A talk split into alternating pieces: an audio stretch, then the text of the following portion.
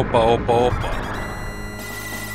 Вас приветствует DigiQuire подкаст и я его ведущий Дариус GQ. Мы беседуем о былом, великом и важном. И сегодня мы поговорим с вами о великой вселенной Halo. Или, как говорят необразованные люди вроде меня, Halo. А помогать мне в этом подкаст приключений в этот раз будут сразу двое участников. Ну, то есть такой подкаст Трисом. Первый наш гость, небезызвестный уже нашему слушателю, любитель файтингов и рамена, лучший ниндзя во вселенной, Фэт Ниндзя. Всем привет. И второй гость, большой поклонник творчества студии Банжи, знаток игр серии Halo и Destiny, да и просто клевый чувак, Георгий Тришкин. Всем привет. Давайте начнем. Что такое вообще, ребята, хала? С чем ее едят? Расскажите вообще вот в принципе. Что такое хал? А, я сейчас давай поправлю только свои очки или монокль. Не хала, а хейла. Хорошо, хейла. Хорошая поправка. Да мы тут все такие. А, на, на самом деле, для меня, ну, для меня, опять же, Halo это был главный шутер начала нулевых, вплоть, наверное, до, до выхода Destiny, для кого-то до выхода Call of Duty, например. Сейчас уже, конечно, как мне кажется, так говорить, ну, как минимум нельзя. Да, в свое время, я помню, консоль покупали ради того, чтобы поиграть, потому что был такой хайп невероятный, типа вот какой-то супер шутер на консолях выходит, там все было лучшим. Отметим, что это главный флагман Xbox, и по сути это первый серьезный и адаптированный под, под консоли шутер. А, а, я, я бы сказал, это был первый сюжетно ориентированный шутер с песочницей, адаптированный под консоли. Halo, то есть игра, которая разрабатывалась много лет. А изначально, это, кстати, это вообще должен был быть эксклюзив для Mac.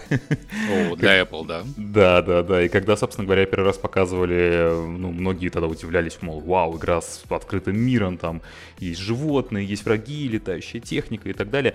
А потом а, как раз студию Bungie, это разработчики Halo, купила Microsoft, они стали частью большой корпорации, и уже после этого а, начали как раз затачивать игру под Xbox.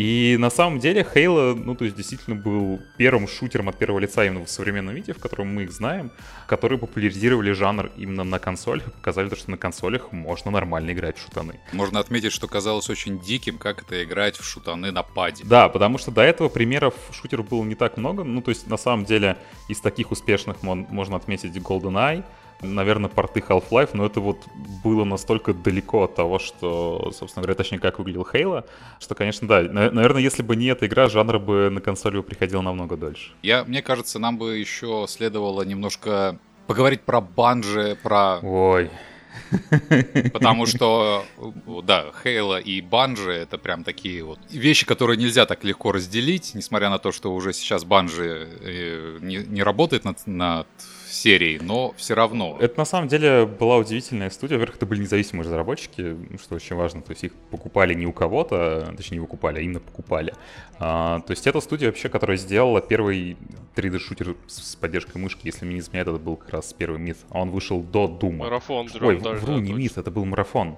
Потом был Мид, потом был как раз Они, это был экшен, и потом как раз э, был Хейла. И, собственно говоря, с Хейла началось вот это вот восхождение Банжи на пятистал, потому что, как мне кажется, в какой-то момент, наверное, момент выхода Halo 2, это была главная студия разработки игр вообще.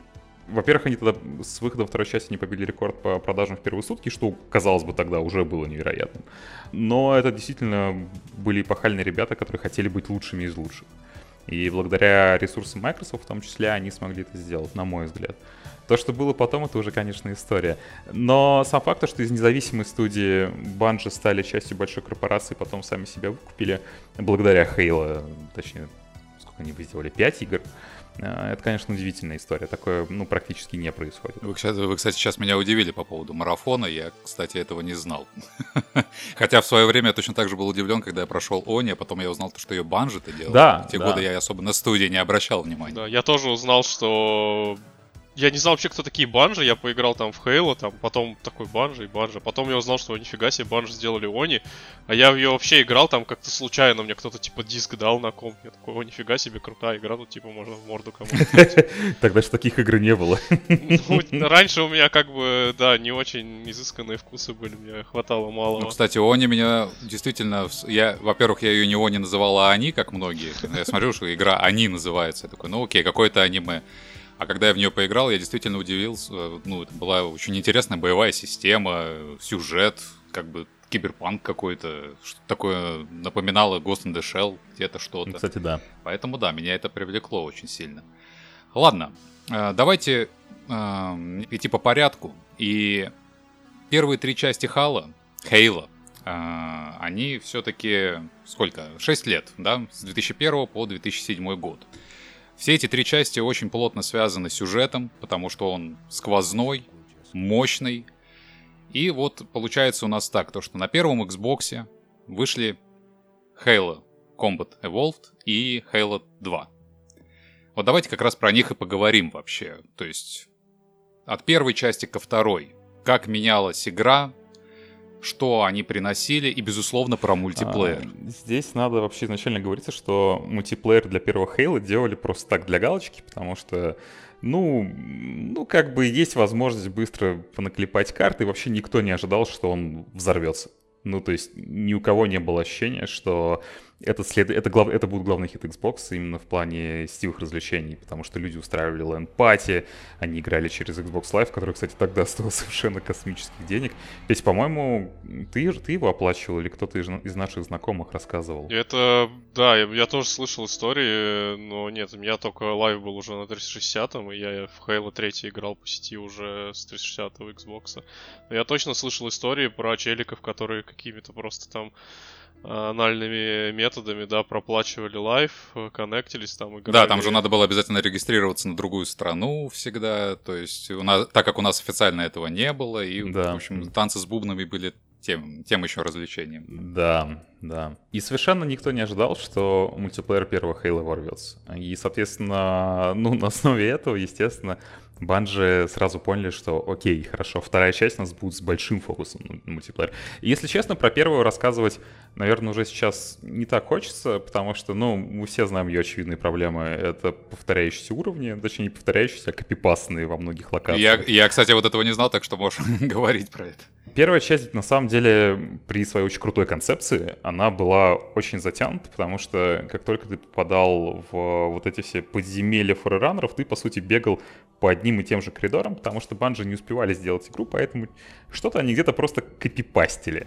Ну, то есть не самый элегантный метод, но за это первую часть очень ругали. И действительно, я когда и перепроходил уже в сознательном возрасте, я такой, блин, да когда же это закончится? Уже третий один и тот же коридор подряд, просто с разными врагами. Но тогда у них не было ресурсов, если мне не изменяет память, над первой частью работал там человек 40. По тем временам, кстати, это было солидно. Это не то, что сейчас 40 человек, это маленькая независимая инди-студия.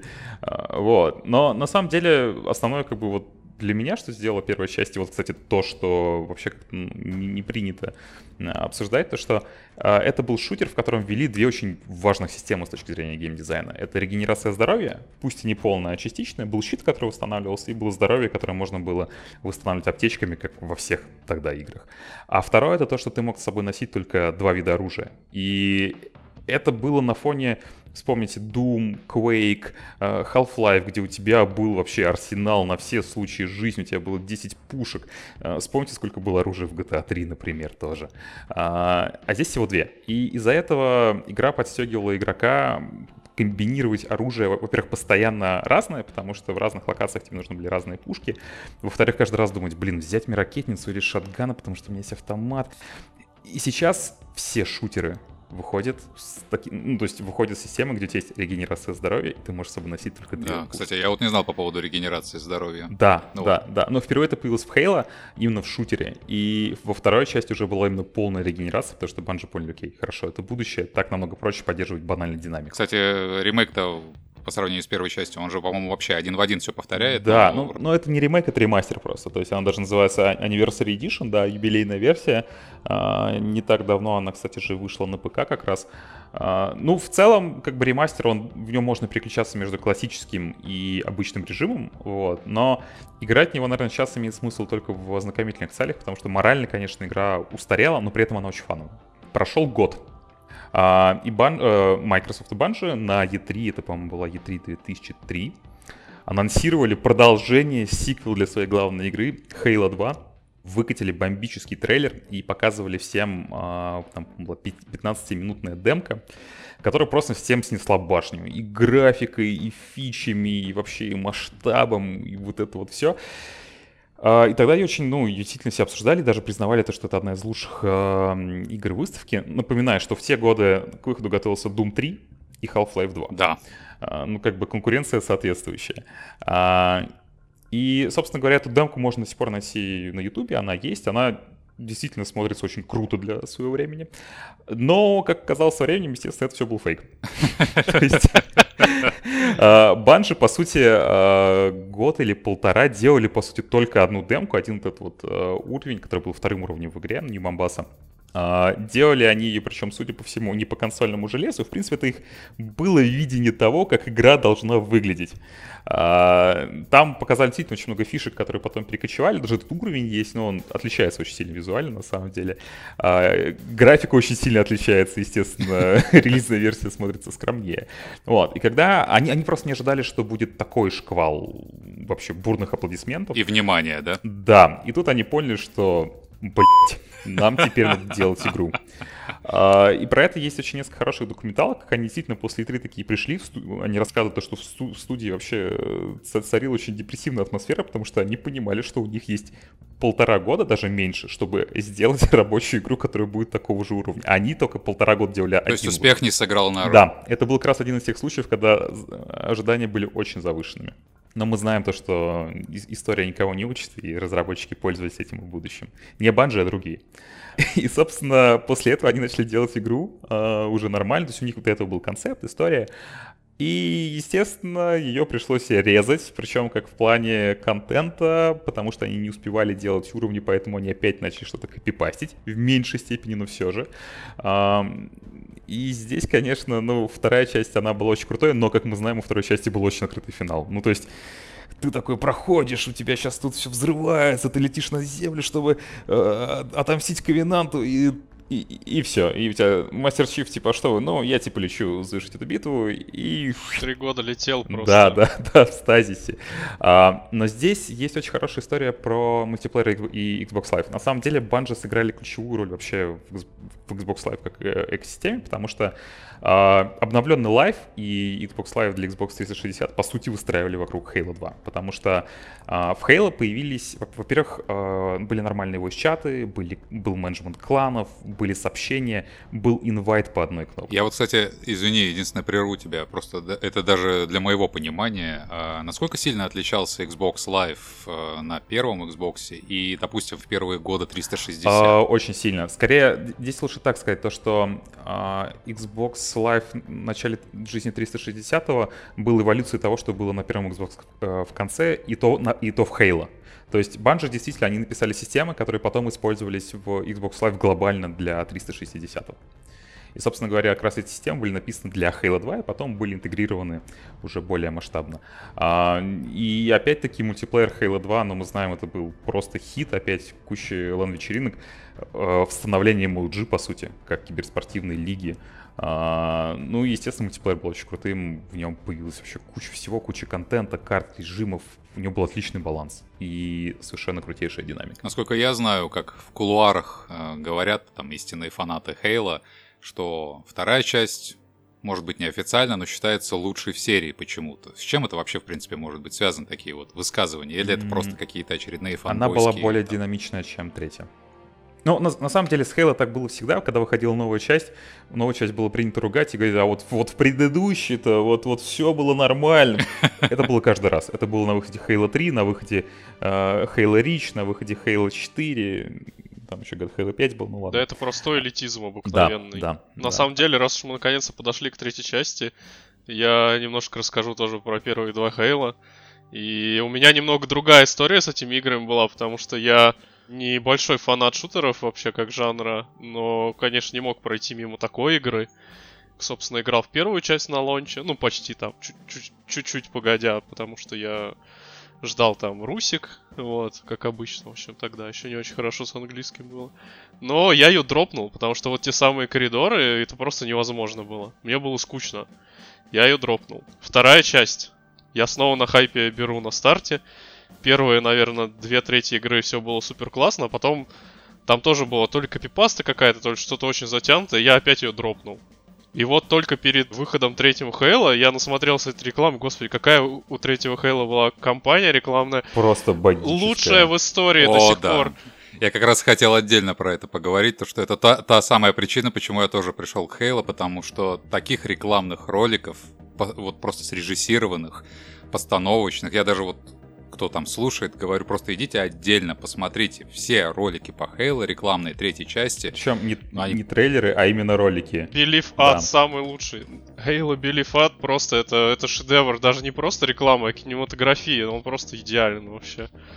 Вот. И, так вот, я, значит, насмотрелся рекламы и такой думаю, ну ладно, э, нельзя же играть как бы в третью часть трилогии, не зная сюжета двух предыдущих. И вот я сжал волю в кулак, и на 360-м была же обратка. Я перепрошел первые две части целиком. Там реально офигенный сюжет. То есть э, бы там при всех недостатках этой игры, особенно сейчас уже, в нее стоит поиграть, чтобы вот получить такую крутую целостную историю Мастера Чифа. Ну и, конечно же, в третьей части там столько эпика всякого происходит, что просто пипец. У меня, кстати, все проще в плане того, что я вот как раз увидел эти ролики. Это, по-моему, был эм, начало 2007 года, еще Halo 3 не вышло. Мне очень э, нравились эти трейлеры, потом их видел, но я был больше фанатом Gears of War, поэтому я как бы не особо воспринимал как раз тоже шутеры от первого лица, еще тем более на консолях, но потом как-то вот у меня была эта игра, но я в нее что-то включил, поиграл, и как вот в те годы обычно говорилось, ну какие-то инопланетяне с бластерами, все там Да, да, да, розовые бластеры, ох, я помню эти срачи. Нидлер это вообще лучшая пушка в игре. Я ее дропнул, но ко мне пришел друг, и такой, ой, слушай, ну давай там, по сплит-скрину поиграем. И мы в кооперативе на сплит-скрине прошли третий Hell. Просто за ночь, по-моему. И я скажу, что такого фана я давно не получал в играх в кооперативе. А настолько все было удобно, весело и динамично. То есть вот эта вот система регенерации того, что если ты умираешь, тебе надо, по-моему, убежать куда-то спрятаться, чтобы тебя не было видно, ну, то есть, чтобы тебе, по тебе враги не могли попасть. И тогда твой напарник воскрешает, э, воскрешается. А, да, и да, вот это, это, кстати, это даже в Destiny в итоге было. Да, и вот эта вот система, если честно, она добавляет такую динамику, и я получил максимальное удовольствие от игры, хотя сюжет, мы проходили, я, естественно, особо не обращал на него внимания. Это потом, уже когда перед выходом Halo Reach, я решил понять, что там происходит, что это вообще какой-то эпик. Я тогда уже почитал сюжет, но Halo 3 мне запомнилось в первую очередь именно игровым процессом. Это было очень и очень Ты, весело. кстати, сказал очень важную вещь как раз про врагов, э, вот том, за что вообще забыли обсудить. Э, то, что в Halo для своего времени был очень прогрессивный искусственный интеллект у врагов. А, и причем в каждой новой части Банжи его очень сильно достраивали в плане возможностей. Ну, то есть в первой части враги, они не просто там где-то стоят в тебя стреляют, нет, они тебя фланкуют, они тебя обходят. А враги послабее, они на тебя не рошат, на тебя рошат там только литы и так далее. То есть у них было довольно много алгоритмов, которые давали тебе эту вариативность. И на Legendary, на уровне сложности, на котором игру надо проходить, на самом деле, только если вам прям Хейла совсем нравится, жопа горела просто нещадно. Не потому, что тебя ваншотили постоянно, это тоже было, а потому, что враги себя вели довольно агрессивно, но при этом умно.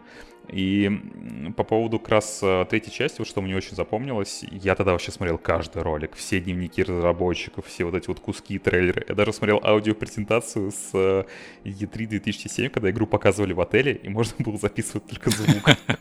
А, и они рассказывали как раз о том, как они переделали систему И, то, что Например, у врагов теперь были своеобразные ранги и кластеры. То есть, э, например, э, маленькие грюнты, когда, например, они, как правило, их подмешивали там с каким-нибудь одним большим элитом, который был там главой отряда. Например, если главу отряда убивали, то грюнты, они начинали паниковать, разбегаться. Или они, наоборот, они охраняли его, потому что они знали то, что, ну, они, условно, там, расходный материал, и элит в случае чего там сможет дать мастеру Чифу, э, условно, по шарам. И вот эти, вот эти вот интересные системы, они в Halo действительно очень круто работали. Кстати, хотел спросить, кооператив, он только в третьей части, получается, появился? А, нет, он, он был еще, он был во второй. У нас же, да, появляется новый персонаж, э, Арбитр. Да, да, ну то есть он, он, он, он был во второй части, если мне не изменяет. Он совершенно точно был во второй части, и, по-моему, сплитскрин чуть ли был еще не в первой. Я просто помню, как мне, в, когда мне друг показал Halo на первом Xbox, это было прям просто вообще что-то. Ну, то есть мне, я не знаю, это, это, это было второе пришествие для меня. Я, я уверовал просто в Хейла. И, и потом я очень ждал игру, на самом деле, ровно из-за одного видео, а именно когда на игромании вышел обзор. Игромания, конечно, это дело просто эталоннейшие видео. И, собственно говоря, вот буквально вот Антон Логанов продал мне игру, которую я безумно ждал. И после этого все, я, я уверовал окончательно и стал фанатом. Ну, давайте отметим то, что с в итоге вот мы сейчас обсудили три части, и каждая часть являлась э, хорошим бустером для продажи консолей э, от Microsoft, и в онлайне постоянно заседало огромное количество людей. То есть там, когда всегда выходили чарты, это уже, конечно, потом, но Call of Duty, и всегда Halo, особенно третья часть, она там стояла просто там в топ-3 всегда висела. То есть мультиплеер был безумно популярен, в него постоянно, блин, гоняли, и я даже тоже пробовал, хотя, опять же, я в другие мультиплееры играл, но попробовал, я, как всегда бывает, зашел, получил, Это, кстати, ушел. вот э, хорошо, что ты напомнил, потому что мы с Гошей поиграли во второй Halo по мультиплееру на 360-м. Так получилось, что я играл в Fantasy Star, и один из моих корешей, с которым я там познакомился, оказался тоже фанатом Halo, и такой, типа, а чё, говорит, пошли поиграем в Halo, чё, пацаны. Ну, мы, короче, пришли, я там, по-моему, один фраг сумел сделать, Гоша там типа три или четыре. Потом оказалось, что эти пацанчики из какого-то там супер клана, там топ-2 США. Это были ребята из клана Final Boss, э, которые, собственно говоря, тогда были чемпионами по MLG. И мы просто случайно пришли на их тренировку. Ну, то есть, как бы, это было рандомно. И мы тогда увидели, как играет в Хейла по-настоящему. И я вот помню, мы тогда с Петей такие сидели, такие, блин, что они творят вообще? А они, когда шли друг к другу в миле, они специально, то есть это, обычно как, ну ты подходишь, даешь врагу в лицо, потом второй раз он умирает. А они, когда они подходили друг к другу в упор, они начинали просто лихорадочно приседать, чтобы им милишка не, не, ну, не попали в голову. И это смотрелось очень смешно со стороны, потому что, ну, то есть, два таких персонажа просто начинают друг друга тибегать и одновременно бить. И, и, и прыгать еще при и, этом все время. Да, да, да. Ну, то есть для нас это было вообще Кстати, вот расскажите по поводу киберспортивной сцены и... на базе Halo. Ну, киберспорт тогда вообще находился немного в другом состоянии, в том числе и в России особенно. Вот. Ну, то есть Halo это была изначально, скажем так, очень американская игра. Ну, в плане именно где именно популярности. И поэтому в Европе как бы в Halo играли, но меньше, сильно меньше. То есть в Штатах это была игра номер один. Ну, на консолях в целом. А, у нас в Halo тогда играли единицы, потому что я помню, когда выходил, ну, до выхода Halo 3 мы собирались в Halo 2, и тогда, ну, ну, мы даже лобби не набирали. Хотя я знаю, ну, то есть были комьюнити, которые играли. И только бета Halo 3 которая выходила, по-моему, за полгода до релиза, когда нас всех на пиратке очень удачно когда, побанили. Когда все кракдаун качали пиратски, чтобы поиграть. Да, да, да. Это была смешная ситуация. По-моему, бету. Она, по-моему, запускалась через кракдаун, да, Петь? Да, да. И мы все, и мы все радостно с прошитыми консолями скачали Crackdown, сели играть в Halo 3, такие, блин, как клево, классно. Причем я помню реакцию людей, которые в Halo не играли. Они тогда играли, например, там в Call of Duty или в Rainbow Six, э, они такие, блин, ну что-то как-то вообще не очень, чего вы тут дрочни играете. И потом мы смотрим, мы, мы сидим такие с вечером в лобби, играем, и тут мы начинаем по одному вылетать. а, мы такие, окей, странно, ребята там смс отправляют, блин, что-то не могу зайти, думаю, ну ладно, и потом мы вылетели все. А, и тут мы понимаем то, что никто не может зайти. И как раз начали приходить новости, то, что Microsoft запустили волну банов в этот вечер. Банхаммер пошел, это, да. это была такая подстава на самом деле шаг, мое почтение. Элегантно. Но, но у меня была такая ломка, то есть я вот наконец-то прикоснулся к Хейла, который я так жду. Я там все новости читал, и меня отрубает просто через пару часов. Заслуженно, конечно, по делу, но, но это был прям тяжелейший удар. Я в такой депрессии находился тогда, там где-то до покупки консоли там месяца полтора прям. Мне вообще кажется, то, что можно отдельный подкаст записывать про Xbox Live, Банхаммер и вообще все эти истории, да. Да, да, да. Ну да. ладно, а, давайте теперь подойдем к последней части от Bungie, Halo Reach, а, которая вышла а, в 2010 А, году. ОДСТ мы О. ОДС, про ODST, мне кажется, надо обязательно. Да, точно. Хорошо, что напомнил.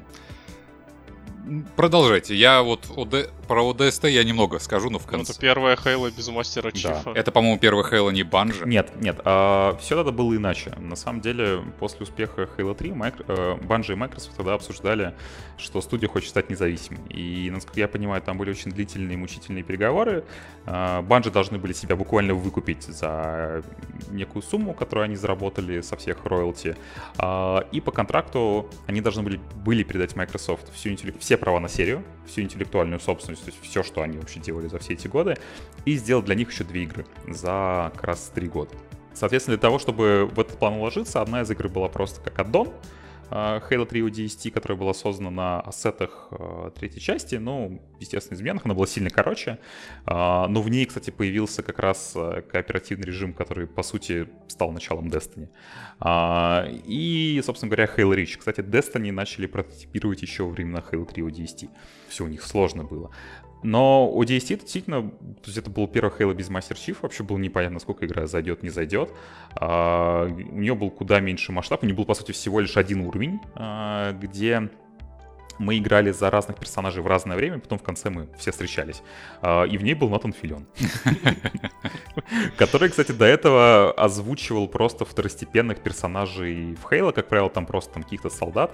Он вообще был фанатом, он говорил, что он играл в Хейлу, приглашали на презентации, потом вот ему дали сыграть а, как раз Ну, кстати, да, говоря о озвучке, мне всегда нравилось, как озвучивал Кит Дэвид этого... Кит Дэвид его зовут? Да, да, Кит Да. Дэвид. а, Вот, э, арбитра.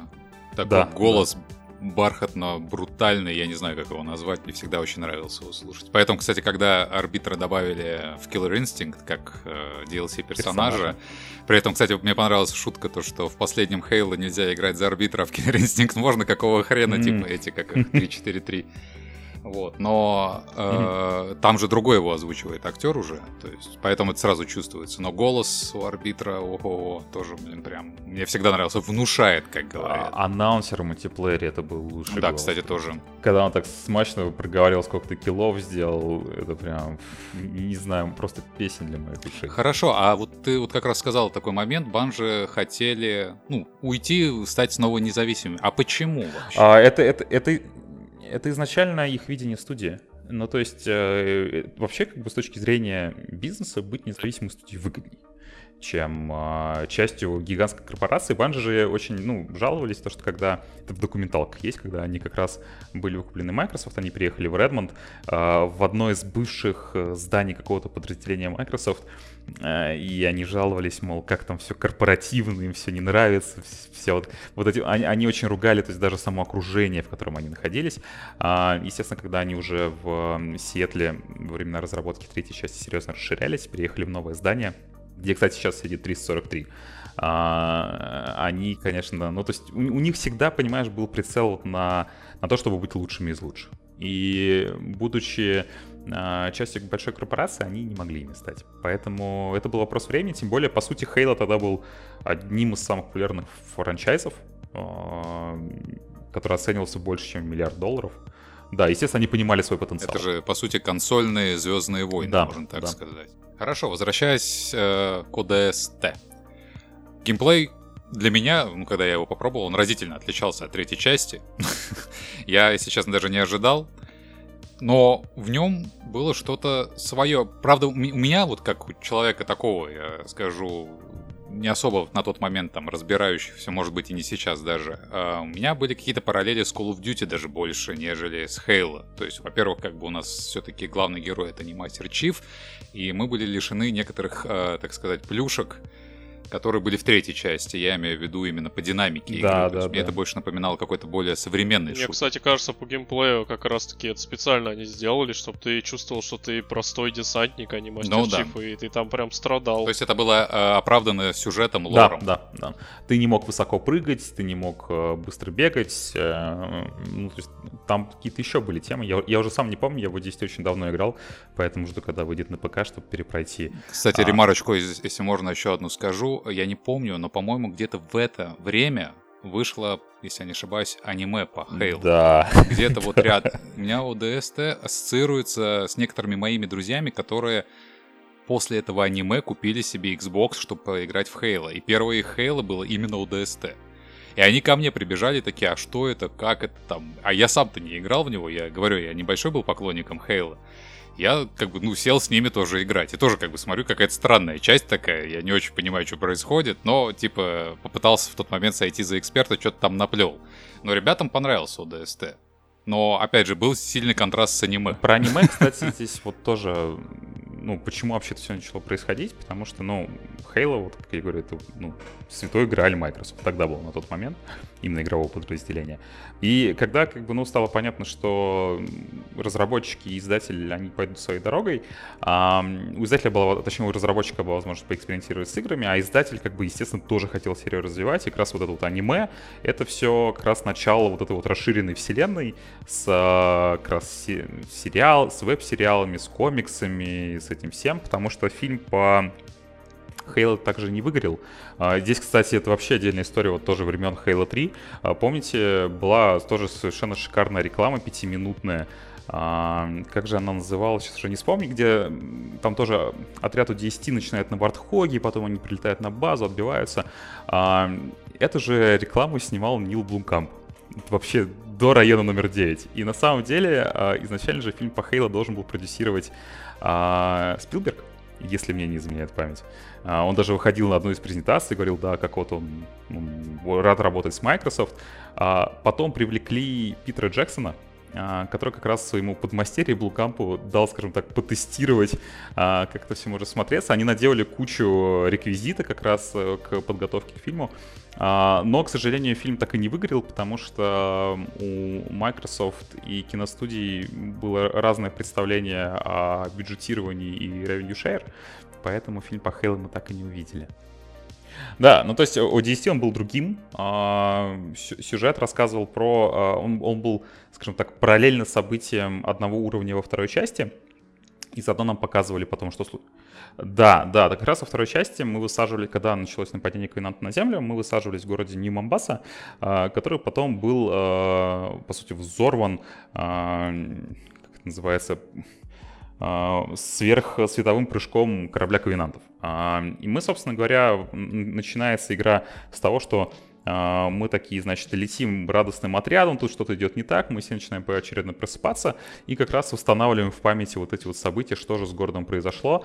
А город, по сути, вообще ну, он погрузился во тьму, играет джаз от э, Марти Адоннелла, льется дождик, невероятно душевно. Наверное, это, кстати, вот а, тоже один из лучших моментов Хейла, когда ты э, как раз между миссиями ты мог просто пройти по городу, там практически не было врагов, и ты вот там разгадывал всякие загадки, находил пасхалки. Невероятно душевно. А, И потом в конце это все, ну, отряд объединяется, они все спасаются, ну, по-моему, почти все. А, вот. э, И как раз, э, к сожалению, продолжения у 10 уже не было, хотя я бы на это посмотрел. И переходим давайте к Halo Reach. Я, если можно, вступлю, я просто скажу, что это была первая игра на Xbox, в которую я играл. Мы играли в четвером, я имею в виду э, ко- кооператив на четверых. И это была как раз первая часть Halo, где я ощутил, что такое АИ в Halo. Потому что я был поражен, когда я перестреливался вот с врагами, что они вытворяли тогда. То есть я действительно, у меня было ощущение, что я играю в мультиплеер, а потому что как, э, какое у них было поведение, это было очень необычно для меня. И опять же, с сюжетной точки зрения я не совсем все понял на тот момент, мне пришлось потом перечитывать, пересматривать.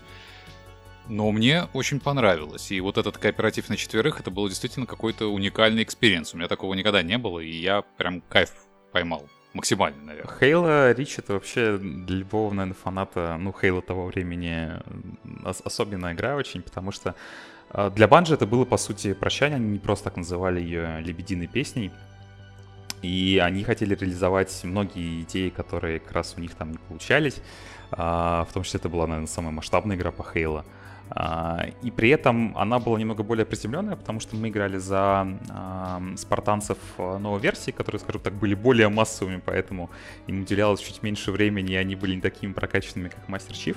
Но игра рассказывала про события э, планеты Рич, которая в течение а месячной оккупации Квинантом была в итоге полностью уничтожена. Важная сюжетная точка. Да, да, Ри, э, про Рич было очень много тогда в книгах по Хейла, про это говорил в том числе и в играх, а, в том числе там были представлены персонажи, которых э, в Хейла мы уже встречали.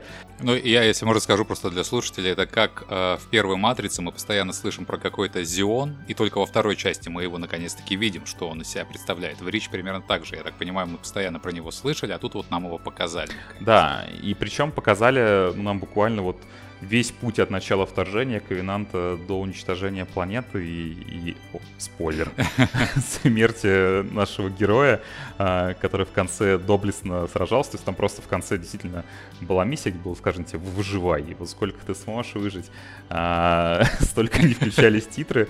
Там нельзя было победить, но это был действительно очень мощный эмоциональный момент. И Хейл Рич это был, по сути, приквел к первой части, причем прямой приквел, потому что в последней миссии было как раз оборона корабля Pillar Фолтом, который мы встречаем в начале первой части, где как раз был Мастер Чиф. Его нам там даже показывают прям мельком, то, что он есть, он был как раз в криокамере.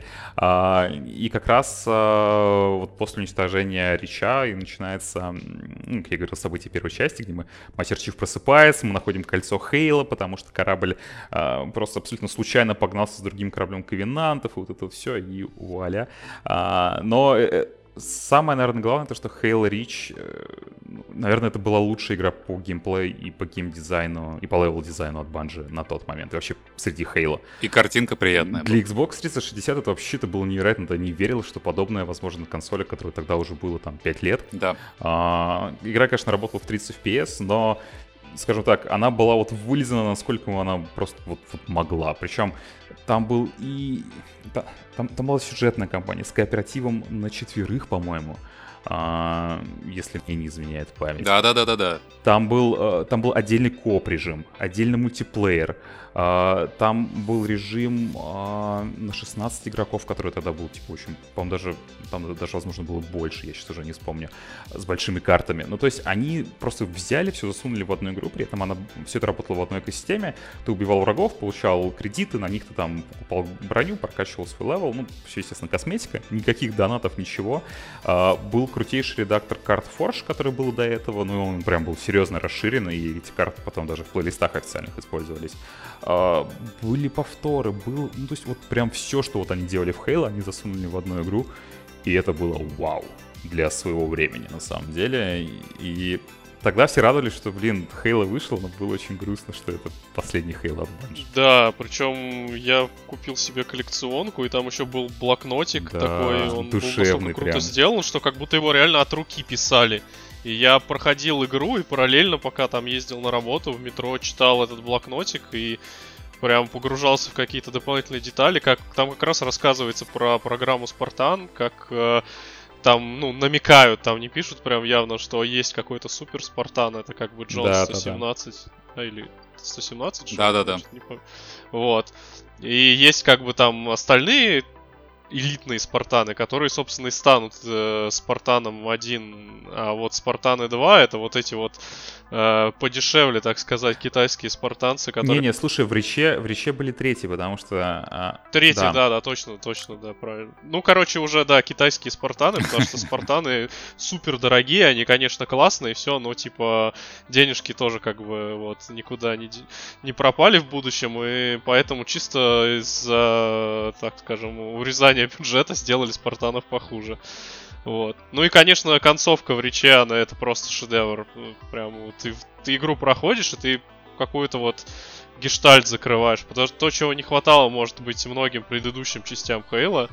Потому что там, там почти везде открытый э, финал всегда, кроме там третьей части, по-моему, был. И вот это прям супер круто было. Я думаю, многие после финала Ричи побежали заново переходить Halo 1. А, было такое, да. Но на самом деле мы тогда активно играли в мультиплеере, там даже были в клане, мы устраивали турниры. То есть Halo действительно была какая-то такая движуха. Ну, то есть, во-первых, в России тогда сильно больше игроков в Halo прибавилось. Но, во-вторых, как бы мы просто играли в игру постоянно, каждый день. Мы тренировались, не были сезоны мультиплеерные, не был ранговый режим, мы там всегда старались убивать наивысший ранг. Ну, то есть это была на самом деле такая важная часть, наверное, моей жизни в тот момент. Я отчетливо помню, как я вот приходил вечером с работы, играл в Хейла, и мне больше ничего не нужно. А, и, наверное, когда я перестал играть в Halo, это чувство, оно ушло до выхода Destiny, потому что вот ну, это, я понимаю, что это отдельная история, но на самом деле... Но мы подойдем к ней Destiny, все равно сегодня. Да, включив, включив Destiny, я такой, блин, это Halo, потому что тогда уже вышла одна игра по Halo от другой студии. Хорошо, ребят, но Банжи уходит. Непонятно, что впереди. Однако, перед тем, как перейти к игре Halo 4, вне плана я хотел бы с вами, знаете, о чем поговорить? Я хотел бы обсудить одного персонажа, Картана. А, насколько важную роль вообще в целом она играет в этой серии, естественно, сюжетно. Вот просто расскажите вот именно давайте про этого персонажа. Мне просто вот хочется почему-то ее затронуть. Мне кажется, кар... про Картана очень сложно говорить в... вне контекста Мастера Чифа. А, объясню почему. Потому что у них с Мастер Чифом очень специфические отношения. Их нельзя назвать романтическими, их при этом нельзя назвать э, дружескими и, и родственными. Это что-то немножечко вот за пределами этого всего. Потому что Картана, она как голос матери, она всегда была с нами на протяжении двух игр. И, к сожалению, когда мы во второй части ее потеряли, э, отдали Грейвмайнду, а, в третьей мы как раз пошли ее спасать. Я помню, это был очень трогательный момент, когда Картана с мастером Чифом наконец-то воссоединилась, и, и ты слышишь этот голос, и, и понимаешь, что все хорошо.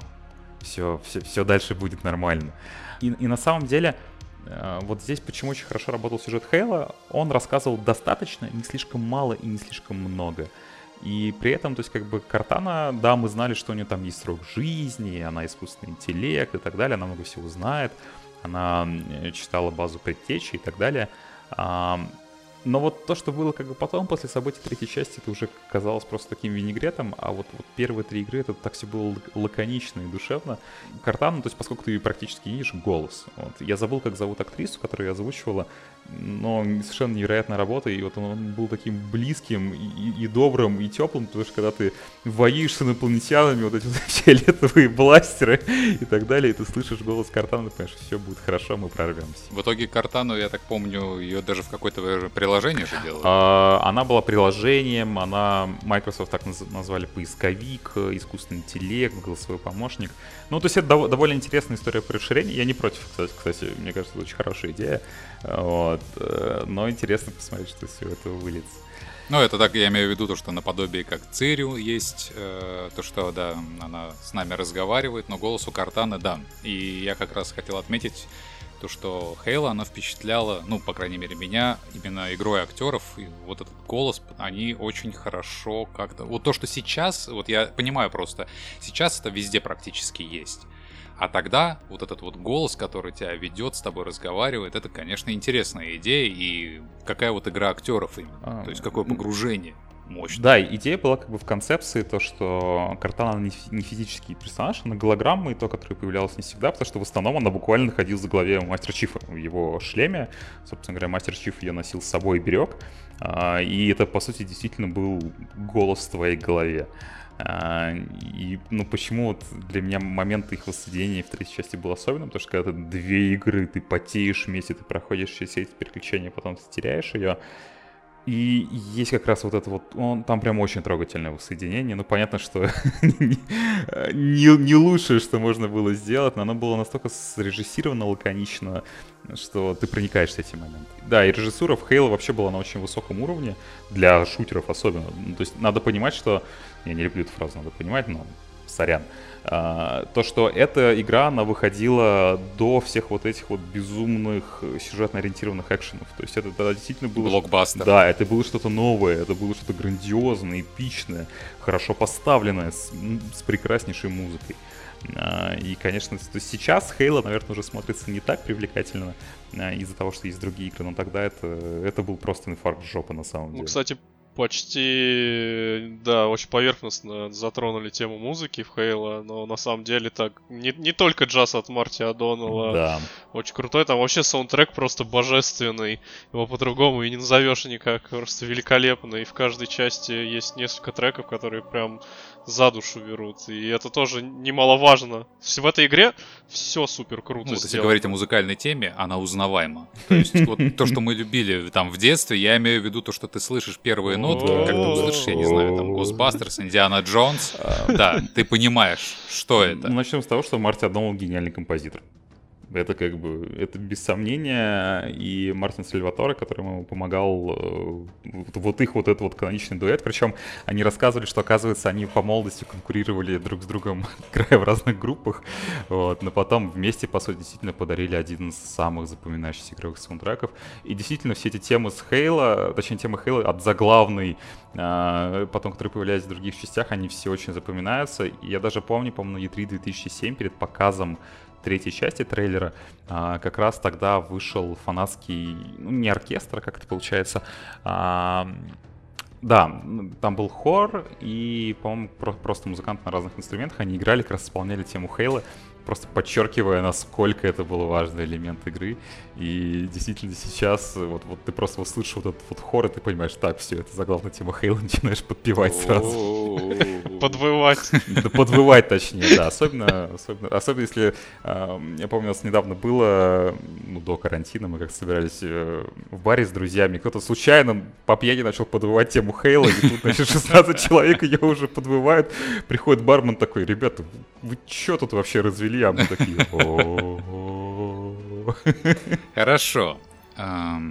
Мы переходим в новую эру этой серии, когда ушли банжи. И появляется новая студия. Сразу отмечу, я не помню, она, по-моему, это была уже какая-то студия, которая переименовалась, или же это просто была уже какая-то новая сборная? Это была студия, а, собственно говоря, основанная Microsoft с одной целью делать игры по Halo, и э, возглавил ее один из бывших продюсеров Банжи Фрэнк Коннор, который, собственно говоря, работал над предыдущими частями. При этом в 343 было довольно много выходцев из Банжи, не ключевых, но на старте их было там несколько десятков. А, но в основном они нанимали людей именно вот э, во всей индустрии абсолютно. И самых разных студий. И вот у нас появляется Halo 4. Это у нас, по-моему, если я не ошибаюсь, 2012... Да, 2012 12, год. Да.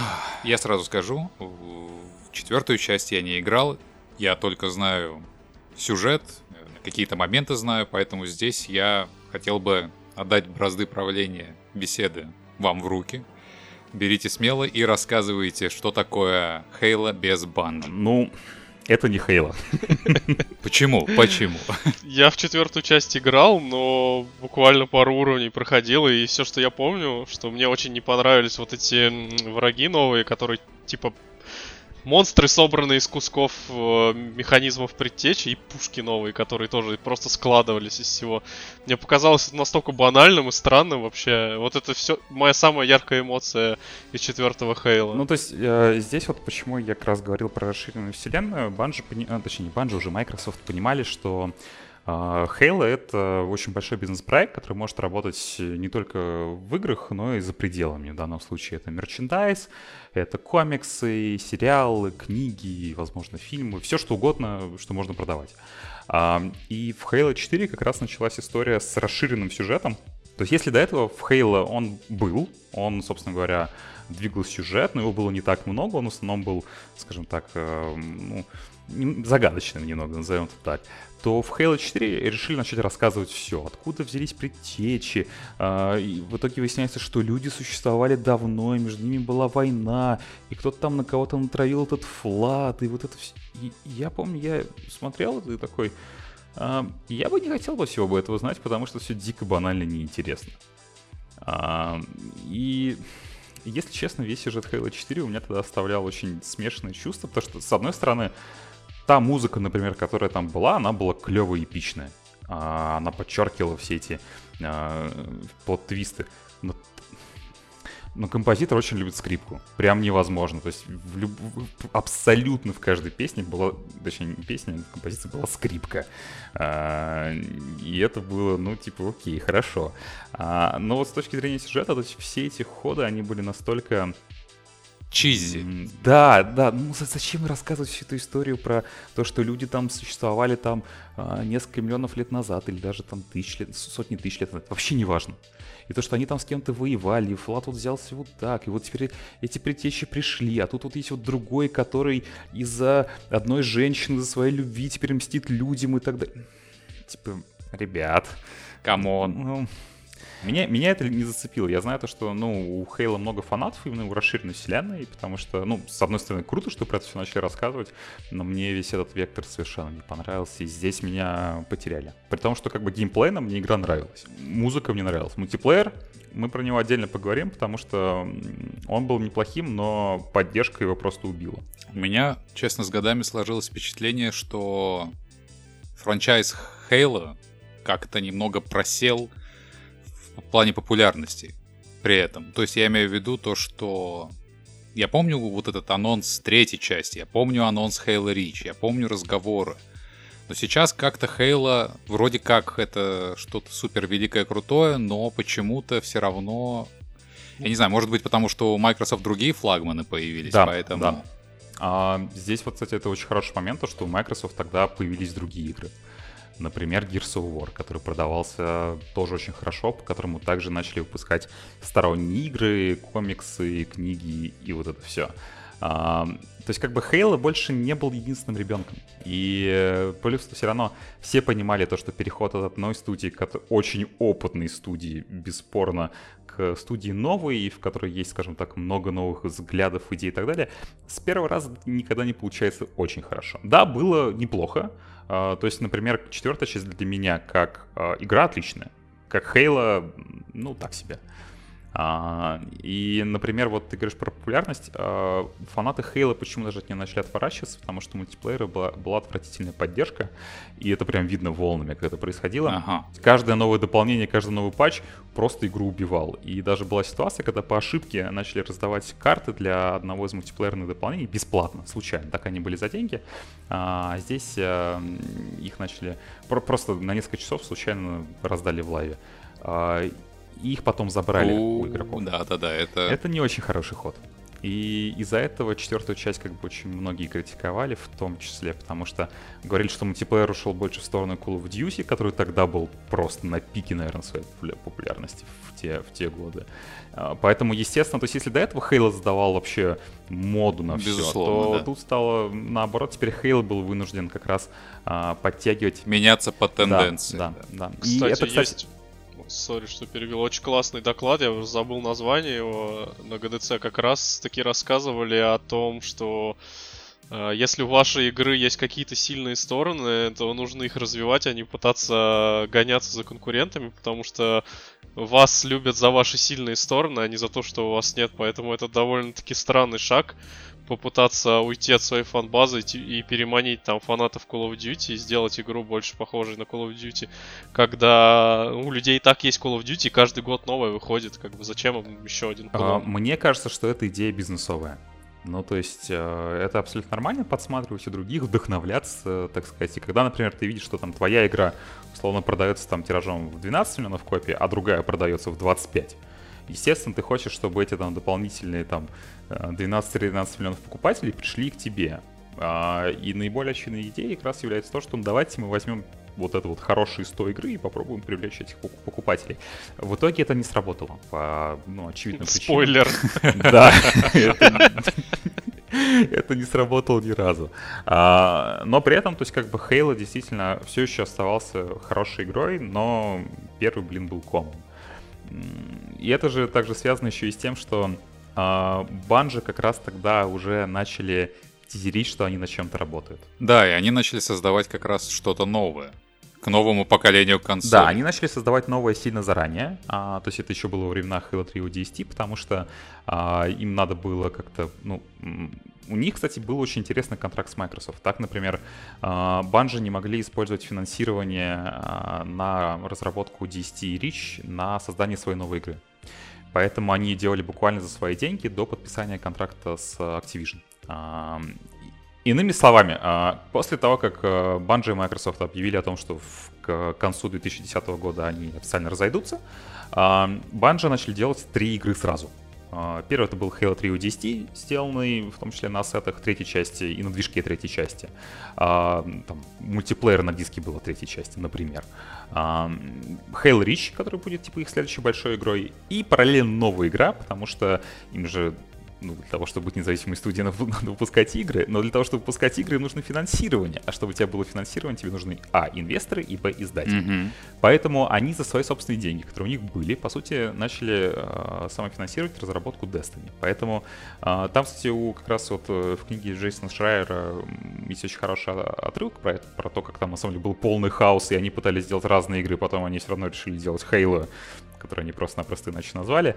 Но в те времена поговорили, что даже разрабатывается ММО по Destiny от совершенно другой студии, чуть ли не разработчиков Age of Empires или там что-то такое было. Ну, то есть Microsoft всеми силами хотели вселенную расширять в разные самые стороны. И вот Halo 4 это был как раз вот этот вот первый, скажем так, шаг, который немножечко все планы подпортил. То есть это ни в коем случае была не провальная игра, но после нее фанатов у да, есть явно такое. стало меньше.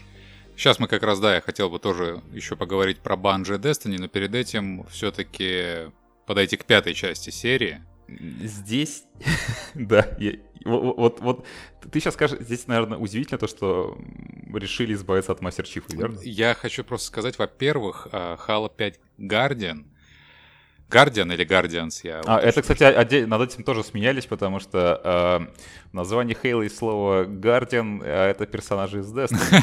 Хм. Я просто хотел сказать то, что у пятой части я вообще не заметил никакого хайпа, который даже... Да, у четвертой он был все равно. Он, да. Все равно да. все ждали, всем было интересно, а что же они сделают дальше?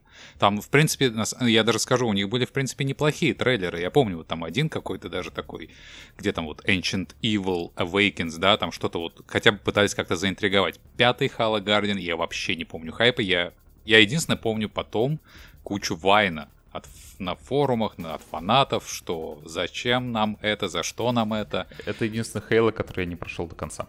Ну, субъективно, да. Здесь как бы, то есть, я немножечко сукавил, когда сказал то, что Halo 4 был первой игрой 3043, на самом деле нет. Первый был как раз а, а, ремастер первой части, на котором они потренировались, набили руку. Потом был Halo 4, потом был а, ремейк уже второй части, как раз таки удачный. Но все мы помним, что было с мультиплеером и как все ругали Master Chief Collection. А ты, кстати, расскажи, потому что не все это помнят.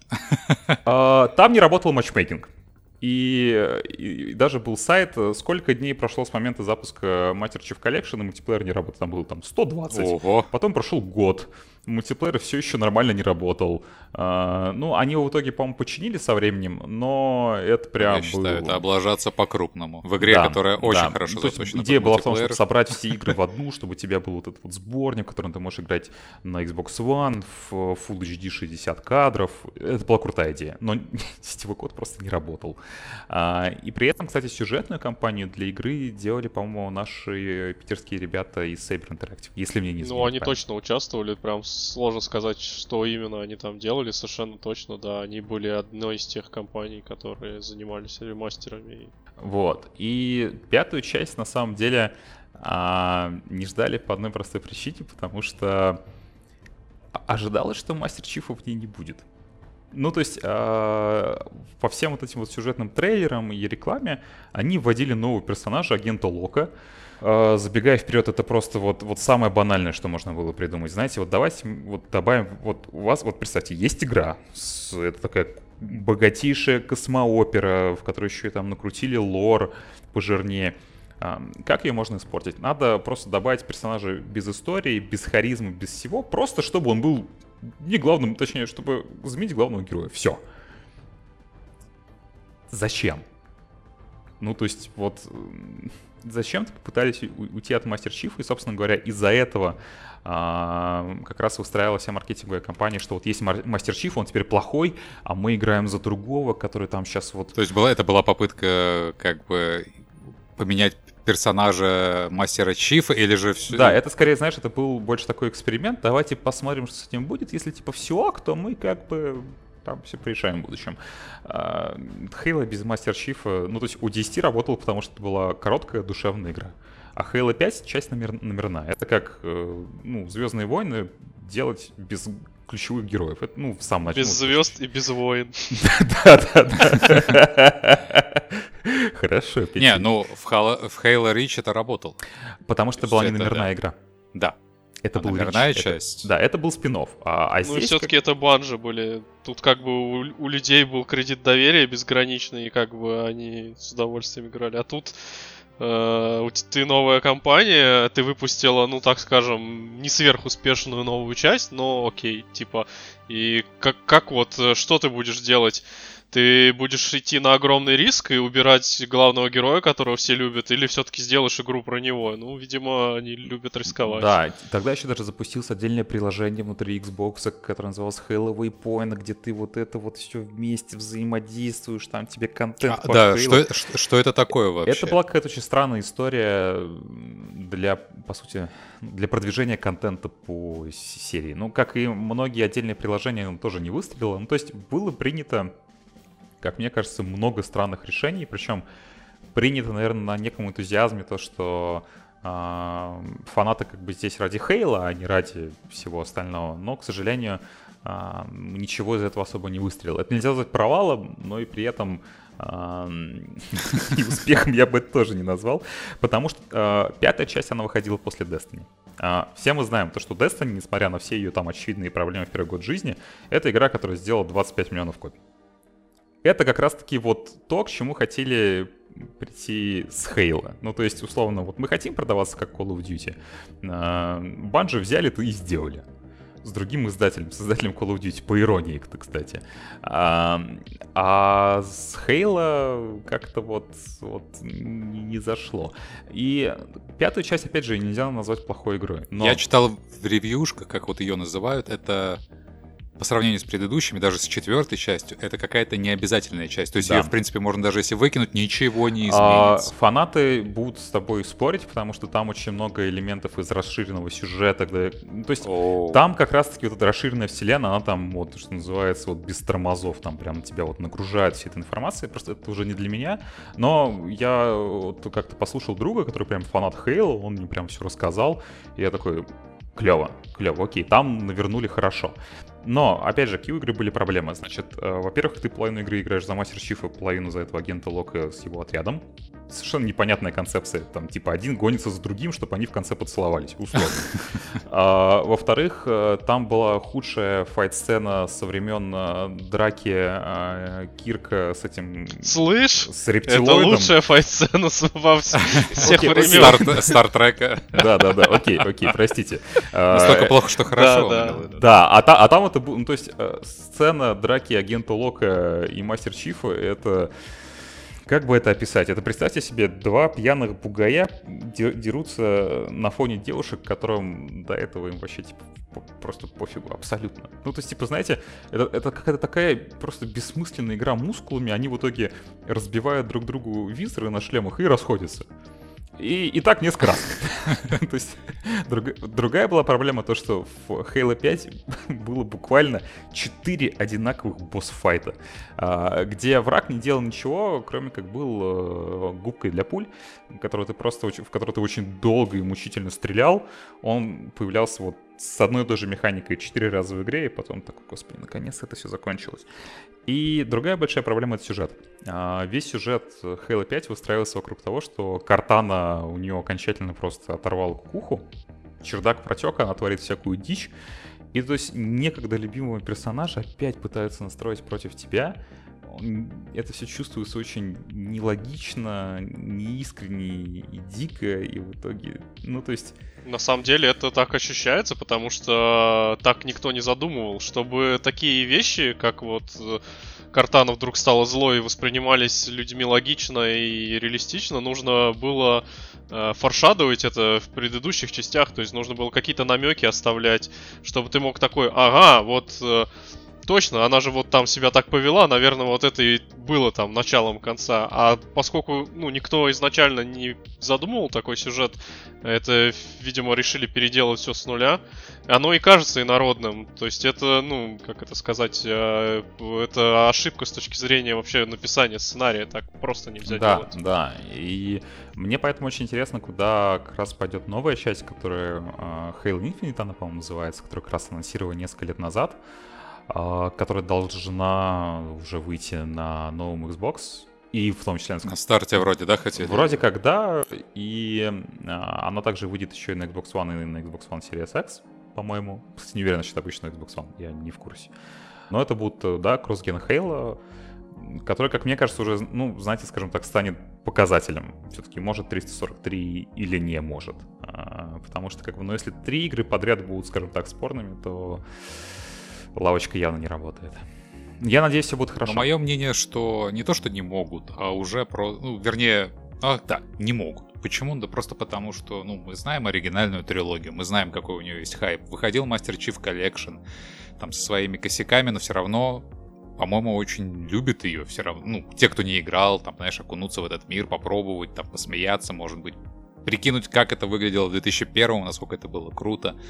А здесь действительно выходят части, и просто видно, насколько падает просто интерес. При том, то, что вроде как пытаются, наоборот, да. Да, типа, и... Halo это не просто игра, давайте погружаться в вселенную. Есть комиксы, книги, там, саундтреки, там, фильмы. Я, там, по-моему, сериал, да, какой-то был даже. Веб-сериал был, да. Веб-сериал, да.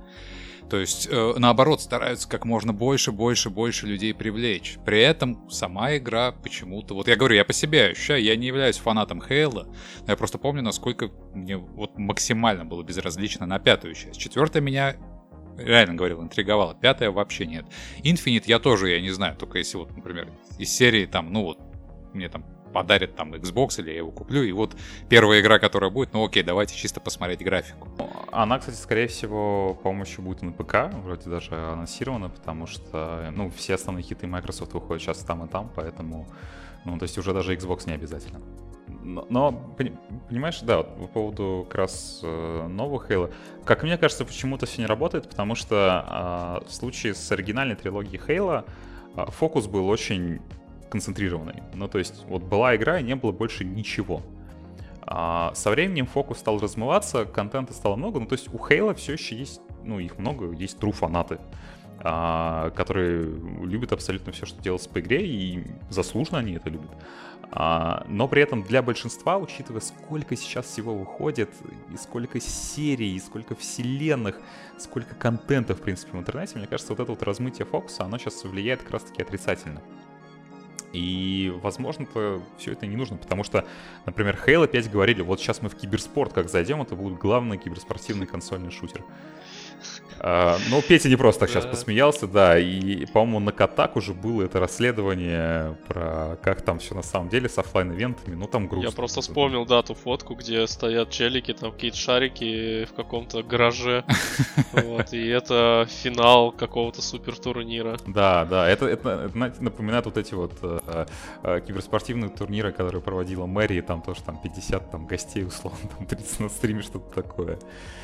Ну, то есть как-то вот грустно, грустно. И я очень надеюсь, вот с новой частью Хейла как-то вернется на, на пьедестал, потому что 343 они не делают плохие игры, что, что здесь это важно уточнить. А, это клевые игры, просто это так себе Хейла. И, возможно, возможно, им имеет смысл попробовать себя, в том числе сделать что-то еще. Может быть, не Хейла, может быть, у них это получится намного лучше. А, потому что потенциал у них огромный, там работают талантливые люди, они умеют по отдельности делать, ну, все, они могут делать хороший мультиплеер, и клевый арт-дизайн, и сюжет написать, и музыку, прям все хорошо. Но вместе под одним названием оно Я думаю, что тут так проблема хорошо, именно в том, что у них, с одной стороны, им, условно, начальство говорит, как бы вы должны сделать игру, которая понравится фанатам Halo, Ну вот еще 52 игры, которые вышли спустя Halo, которые зарабатывают кучу бабок, и вы должны все хорошее у них забрать. И все это каким-то образом смешать и вставить в одну игру. И теоретически, наверное, это возможно, но на практике это задача, которая просто на порядке сложнее, чем просто сделать какую-то хорошую игру. А сейчас стало еще сложнее, потому что, ну, был успех Destiny, Call of Duty опять на коне, Fortnite это бомбит, это вообще отдельная история. Да, ну то есть э, на самом деле стало очень сложно делать игры для поколения Fortnite, например. И мне не совсем понятно, ну, то есть на кого вот эти игры по Halo рассчитаны. Они рассчитаны на э, старых фанатов, или они рассчитаны на людей, которые могут стать фанатами. Потому что для новой аудитории, мне кажется, здесь у игры прям уже много всего. Особенно, ну, то есть сюжетно она стала намного сложнее, поэтому воспринимать происходящее стало еще сложнее. То есть, вот, а, а, опять же, ты же играл, а, ты говоришь, вот в Reach или в Halo 3, ты не совсем понимал, что было до этого, но тебе было все равно интересно, потому что сюжет, он просто-напросто тебя двигал очень аккуратно. Это как бы это была невидимая нить. Но это не был основной фокус.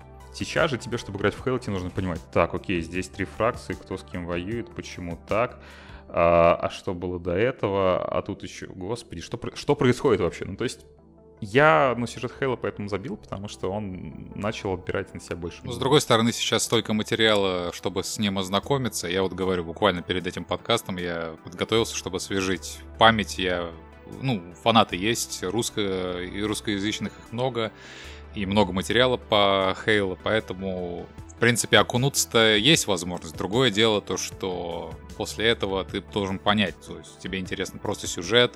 Ведь Halo это же тоже не только про сюжет, хотя сюжет там отличный. Это вот мультиплеер, сам геймплей, и вот ты абсолютно прав, то, что на кого рассчитано, потому что какие, ну, какой сейчас идет игровой процесс, как все вот это меняется, тенденция. Ой, публику сейчас, мне кажется, так легко не завлечь-то на самом деле. То есть, учитывая то, что ну, игроки Fortnite вряд да. ли пойдут играть в Halo. Вот. Даже если там будет Battle Royale, им нужно другое. А прикиньте, там будет строительство и Battle Royale. А уже поздно. Будем кольца строить там. Кто первый построил кольцо, аннигилирует всех остальных. кольцо космическое. А да, ну давайте все-таки перед тем, как закончить на этой грустной ноте, я бы хотел бы еще немножко другую грустную. Она и веселая, и грустная, но затронуть. Мы не можем Хейла отдельно от Банжа, и вот мы уже несколько раз смещались в сторону Destiny. Но я хотел бы так, хотя бы, не, не будем погружаться глубоко, но проговорить это. Банжи ушли Activision, и они создают совершенно новый франчайз. Причем этот франчайз... Они уже ушли от Activision. Ну, сейчас-то да, я, имею, я, я говорю, мы возвращаемся в какой там год, 2012 или 2011? Да, 12 год, да. И как раз-таки новое поколение консолей, 2014 год. И выходит Destiny. И вот почему, короче, вы ушли за Банжи? Вот что. Вот так будет правильно потому, сказать. Потому что Destiny это настоящий Halo. Да, потому что ты чувствуешь себя Space Wizard там, да, реально. Да, то есть э, я когда... Я в Destiny начал играть очень, ну, интересный период, потому что э, я вот после Halo 4 особо уже игры не проходил. Единственная игра, которую я так прошел, это была GTA 5. У меня было несколько лет, когда я прям особо ни во что не играл. Межсезонье. Да, да. назовем это так. Э, и тут, значит, э, мне как раз э, наш общий знакомый Миша Кинян, он уезжал в отпуск и говорит, слушай, тут бета вот новой игры от Банжи, я знаю, ты там фанат Хейла, плоки у тебя нет, хочешь поиграть? Я такой, конечно, хочу. И я, я включил, ну, бету Destiny 2, ой, извиняюсь, Destiny 1, и я дома. Ну, то есть я начинаю ходить по космодрому, я чувствую всю вот эту вот динамику. Ну, то есть это, я такой, да, такого быть не может, это Хейла. Ну, то есть у меня было ощущение, что я вернулся домой. Вот к той самой игре, и, то есть, знаете, как будто бы никакого Halo 4 не было, вот это вот оно.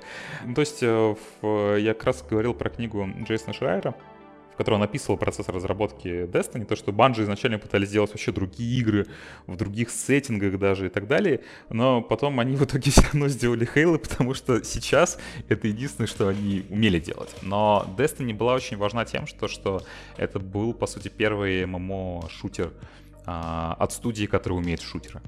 Смотреть на Halo 4 на фоне Destiny очень сложно. Или на Halo 5 даже. То есть это игры вообще совершенно разных масштабов, разных подходов. Опять же, для меня шутерная часть в Destiny лучше. А, сюжетно к Destiny вопросы есть, а не в плане самого сюжета, а скорее нарратива. и как все подается. В этом плане Halo лучше. Но мне кажется, что если бы тогда вот не было того разрыва отношений, точнее, это был не разрыв отношений, если бы а, Microsoft с Bungie не расстались, и если бы вот то, чем стало в итоге Destiny, это было бы Halo, какая-нибудь Halo MMO, вау. Это была бы все еще главная игра на Ты включаешь бету, ты начинаешь бегать, и ты понимаешь, вот он, секретный соус тот самый, все классно, тебе доставляет удовольствие передвижение, стрельба доставляет удовольствие, тебе потом дают э, классный мотоцикл, который тоже классно ездит, звуки да. прикольно издает. Э, отстреливать бошки мобам просто супер кайф, потому что из них вылетает душонка. И, ну, все было супер круто. Вот э, в плане геймплея, в плане арт-дизайна, звуки, все в этой игре супер круто. То, что Bungie умеет делать. Э, все, что касается, конечно, ММО части, там было так себе, но геймплей тащил, и опять же, вот я думаю, что Destiny сделал то же самое для PlayStation, что сделал Halo для Xbox, это заставило людей воткнуть свои наушники, которых у них раньше не было, а теперь положили в коробку джойстик и начать разговаривать, потому что э, то количество новых друзей, вот, которых, э, с которыми я познакомился в Destiny, наверное, даже больше, чем я на 360 там Э, количество людей тоже новых узнал. И там, и там как бы гарнитура встроенная, положенная в коробку, она просто чудеса творит. Ну, я, кстати, помню то, что вы очень активно э, освещали какие-то ивенты, свои какие-то... Как у вас... Эм, Твиттер назыв... вообще отдельно, отдельная Твиттер, э, история была, Я вот запомнил да. слово Голохорн, по-моему, да? Да, вот, да, типичный Голохорн был, да. Потом... Мне просто нравится название Голохорн. Всем, всем нравится Голохорн. Да, при этом мне сказали, что во второй части его убрали. До сих пор нет. Хорошо, но скажите тогда, знаете, вот что, в чем была ошибка Панжи? Я же понимаю, что Destiny при... Она достаточно популярный франчайз получился, но точно так же у него неожиданно появилось очень много хейтеров. И как-то ну, были люди, которые не восприняли это. В чем, вот, может быть, ошибки Банжи, или же это как-то просто новые тенденции? Эта игра в соло просто не работает. Просто вообще не да, работает. Да, да. Ее нельзя играть одному. Надо зап... Им надо было запретить ее играть одному. А еще лучше, им нужно было поступить как делали некоторые японские компании, когда была сюжетка офлайновая. Ну, как бы на тех же асетах, все, ты просто в нее играл, ты проходил ее, и тебе говорят, теперь иди в онлайн, как бы, и пинчи мобов. И мне кажется, они бы так бы усидели бы на двух стульях, сделав, ну, офлайн сюжет для старых фанатов, и как бы потом, кто хочет гринда, пожалуйста, Здесь, то есть, э, развлекайтесь. Destiny, она была отвратительной в соло, и при этом это была плохая ММО одновременно. То есть, э, она, она не работала, скажем так, на полную катушку там, где она могла работать, потому что с точки зрения сюжетной кампании она была намного скромнее Хейла, прям намного скромнее. И при этом, как ММО, у нее были фундаментальные ошибки, которые помешали ей стать новым World of Warcraft в каком-то смысле.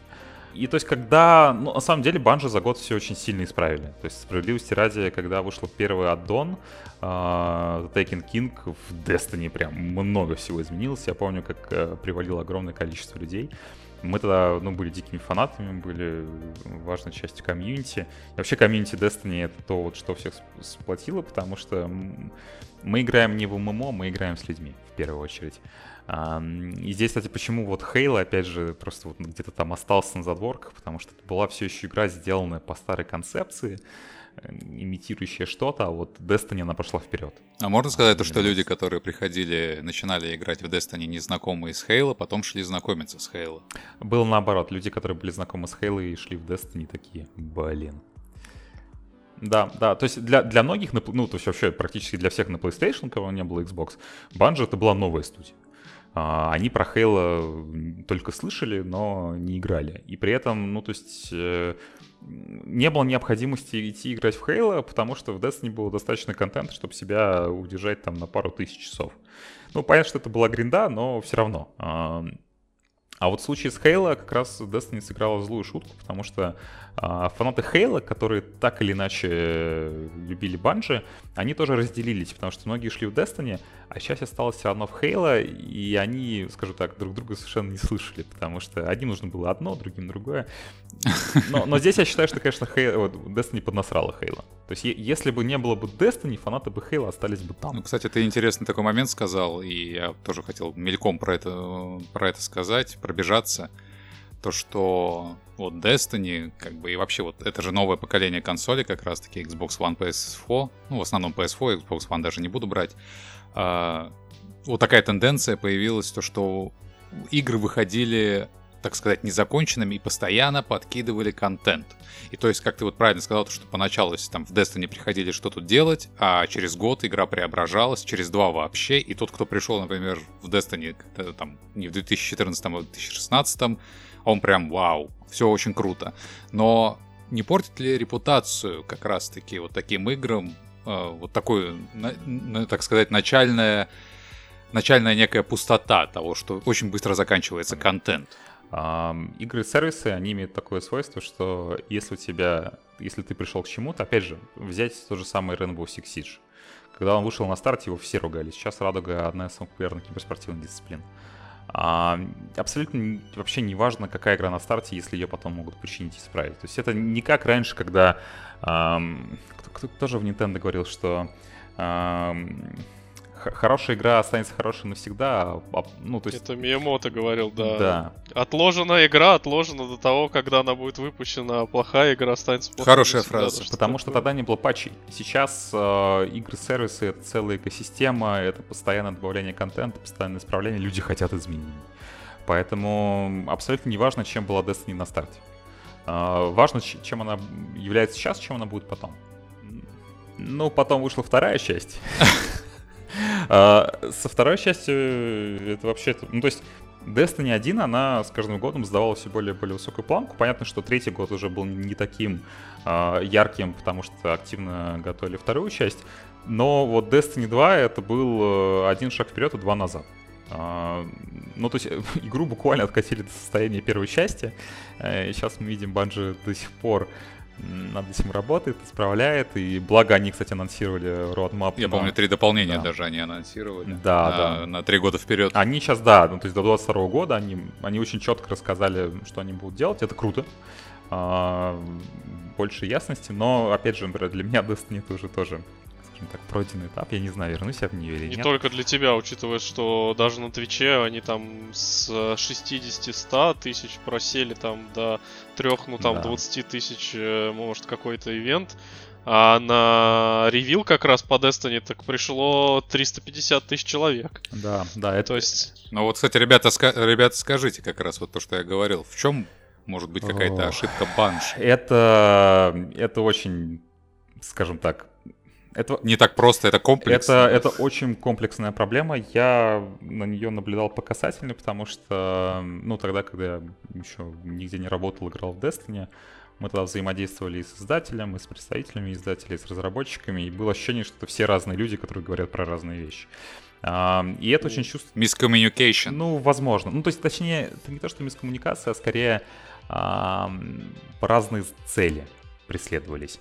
А, или разное видение решения одних и тех же вопросов. Именно поэтому Destiny 2 создавалась с одним видением, точнее Destiny 1, Destiny 2 уже, мы сами помним, а, то, что да, мы дадим все для хардкорщиков, и при этом здесь есть системы для нубасов, вы сможете таскать людей по рейдам. Эту систему, кстати, так никогда нормально не спустили в итоге. А, и при этом тогда говорилось, нет, мы сейчас вот всех откатываем до нулевого уровня, чтобы у всех были одни и те же шансы, и фанаты такие, э, я 3000 часов убивал пушки, вы у меня их что, забираете? То есть, как бы, это, это был такой тоже очень неловкий момент, и сейчас в итоге, да, мы видим то, что банжи ушли сейчас совершенно другое направление, а, но, да, за это время и они создателями-то расстались, к слову, и опять стали независимыми полностью, вот. Ну, там, естественно, видимо, внутренние инвестиции есть, но Destiny 2 сейчас тоже не на коне, то есть, э, это тоже было такое падение Атланта, а, как и Хейла в свое время. Ну, наверное, не до такого уровня. Но мне интересно, что Банжи будут делать дальше. Получается, Да, первая десятилетка это была шла за Хейла как раз-таки с 2001 по 2010. Эта десятилетка была для Банши. Да. А, Destiny. Интересно, что будет дальше. При том, то, что как Destiny. Destiny вторая Да. продолжает жить. И я так скажу, то, что ну, у меня вот в окружении ребята там молодые по другим, так сказать, интересам многие играли как раз в Destiny 2. Я, кстати, как раз кидал, помню, э, твой твиттер, чтобы так... и Ты где-то там, помню, хороший такой твит оставил, где ты свои наблюдения по Destiny 2 выкладывал. То, что плюсы, минусы, что ты видишь, что-то как-то, то ли год назад, то ли два, что-то такое там рассказывал, я тоже почитал. Ничего не Ну понял, да. но было То есть, весело. ты понимаешь, для нас как бы Destiny это была важная часть, и мы росли вместе с этой игрой, мы потом из нее выросли. У меня куча друзей, с которыми я познакомился в Destiny, и они сейчас в нее уже тоже не играют. Мы в том числе пересекаемся в других играх. А, но мне, опять же, вот, знаешь, интересно, то есть, по сути, сейчас а, Destiny и Halo откатились до неких таких более низких позиций. А, ни в коем случае не провальных, а именно просто, ну, они сейчас явно не на пике. И мне интересно, какая из этих серий сейчас сможет реабилитироваться. Ну и вот да, лучше. давайте, так как мы уже выходим на финишную прямую, я хотел бы вас попросить так вот окинуть взглядом ваши мысли про франчайз Хэлла, может быть, про Банжи и, ну, такие финальные аккорды. И все замолчали. Ну, на самом деле, у меня самые яркие воспоминания, вот это как раз э, даже не первый год, первые пару месяцев после релиза Destiny, когда мы закрывали рейды до 5 утра, ничего не понимали, ругались, потом радовались вместе, и это очень круто, и, ну, жалко, что Destiny э, смогла не только меня, очень многих людей отпугнуть, несмотря на то, что вот у всех есть какой-то такой багаж, который их держал. Вторую часть подропали многие. И насколько я слышал от тех немногих, кто продолжает играть, что ее сделали все-таки, ну, так скажем, сопоставимой уже там по интересности с первой, но назад уже возвращаться никто не хочет. И если честно, мне кажется, что в данном случае стратегия поддержки Destiny 2, она неправильная, и Bungie бы как раз нужно было сделать третью часть и сказать, чуваки, вот мы все сделали правильно этот раз там, и раздать людям все их пушки из предыдущих частей, из логов достать, вернуть э, все галики там, все выдать людям и триумфально вернуть серию. Это было бы, конечно, очень круто. По поводу Хейла, я, я даже не знаю. У меня вот история Чифа завершилась, я там поиграл в Рич на ностальгических каких-то нотах. И мне кажется, эта вселенная, она не подразумевала какой-то жизни. То есть, можно, конечно, что-то придумать, но я бы хотел, чтобы они взяли э, мир Хейла и просто, ну, с нуля что-то другое вообще в нем сделали, как вот там Котор в свое время, например, Ну, как делали. BioWare, которые И делали Котора, Andromeda. потом взяли, сделали Нет, нет, давай. Хотелось бы, чтобы обе серии эти возродились, э, потому что я люблю sci-fi. И как бы, ну, я не только в игры от Bungie могу играть, поэтому если 343 сделает какой-нибудь шедевр, я с удовольствием поиграю в него. Вот, будем надеяться, что они найдут свой фокус, какой-нибудь, может быть, э, человека, который сможет там все мнения объединить и все-таки сделать целостный продукт, потому что обе серии сейчас страдают именно от того, что они не понимают все-таки для кого они делаются и что именно нужно делать, чтобы эти люди как бы снова в эту игру начали играть. Я вот здесь с Петей абсолютно согласен. Мне бы тоже хотелось бы увидеть что-то новое от двух этих студий. Я уверен, что и 343, и Bungie — это невероятно талантливые разработчики. Там огромное количество безумно крутых людей работает. И у меня есть ощущение, что и там, и там немного устали от этого бремени и неопределенности, для кого эти все-таки игры есть. Потому что уже чувствуется и не только самокопирование, но и самоцитирование. А это все-таки, ну, в искусстве и творчестве не очень хорошо. И, не, не знаю, мне кажется, что а, смена фокуса, опять же, вот э, мы вспомнили BioWare, а, после которой они сделали и Dragon Age, и Mass Effect. Две эпохальнейших серии. А, давайте вспомним CD Projekt Red, которые после Ведьмака сейчас делают Cyberpunk, который, ну, мягко говоря, самая ожидаемая игра этого года.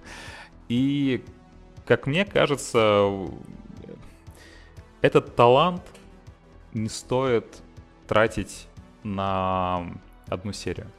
И Я уверен, что обе студии могут нам подарить нечто новое, что приведет нас в полный восторг. И, естественно, я тоже очень жду Halo 5, я в него обязательно поиграю.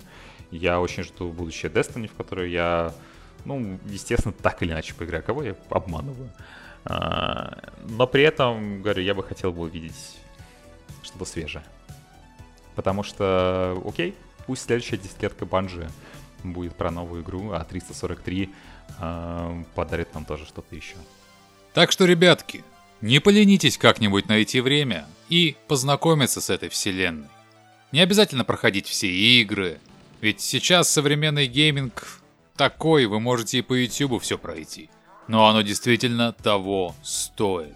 Вселенная Хейла поистине уникальная, большая и классная. Она вас затянет. Ну и спасибо вам, ребята, за то, что вы сегодня были со мной на этом подкаст приключений. Тебе спасибо, что позвал. Спасибо всем, кто нас слушал. Надеюсь, вам было интересно. Надеюсь, вы дошли до этого момента. Вы большие молодцы, и я надеюсь, вам было по фану. Да, всем спасибо. Надеюсь, вам понравится слушать. А слушателям своим я напомню, чтобы подписывались на мой YouTube канал и группу ВКонтакте.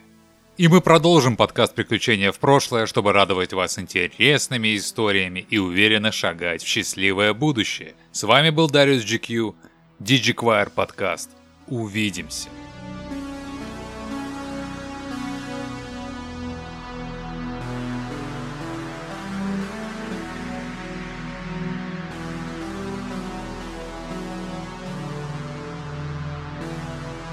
I think we're just getting started.